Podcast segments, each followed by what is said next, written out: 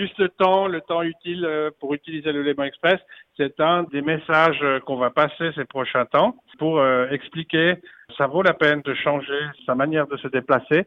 Et aussi, ce qui est important, nous visons pas uniquement un public pendulaire frontalier, nous pensons aussi mettre en avant de plus en plus les différentes possibilités et avantages que le Léman Express présente aux Genois et Genois. Vous pourrez monter dans le train à Versoix et euh, vous descendez euh, directement euh, aux HUG. C'est des choses qu'aussi on va mettre en avant pour que les gens à Genève se rendent compte que ce train puisse être utile pour eux aussi, pour les déplacements intramuros.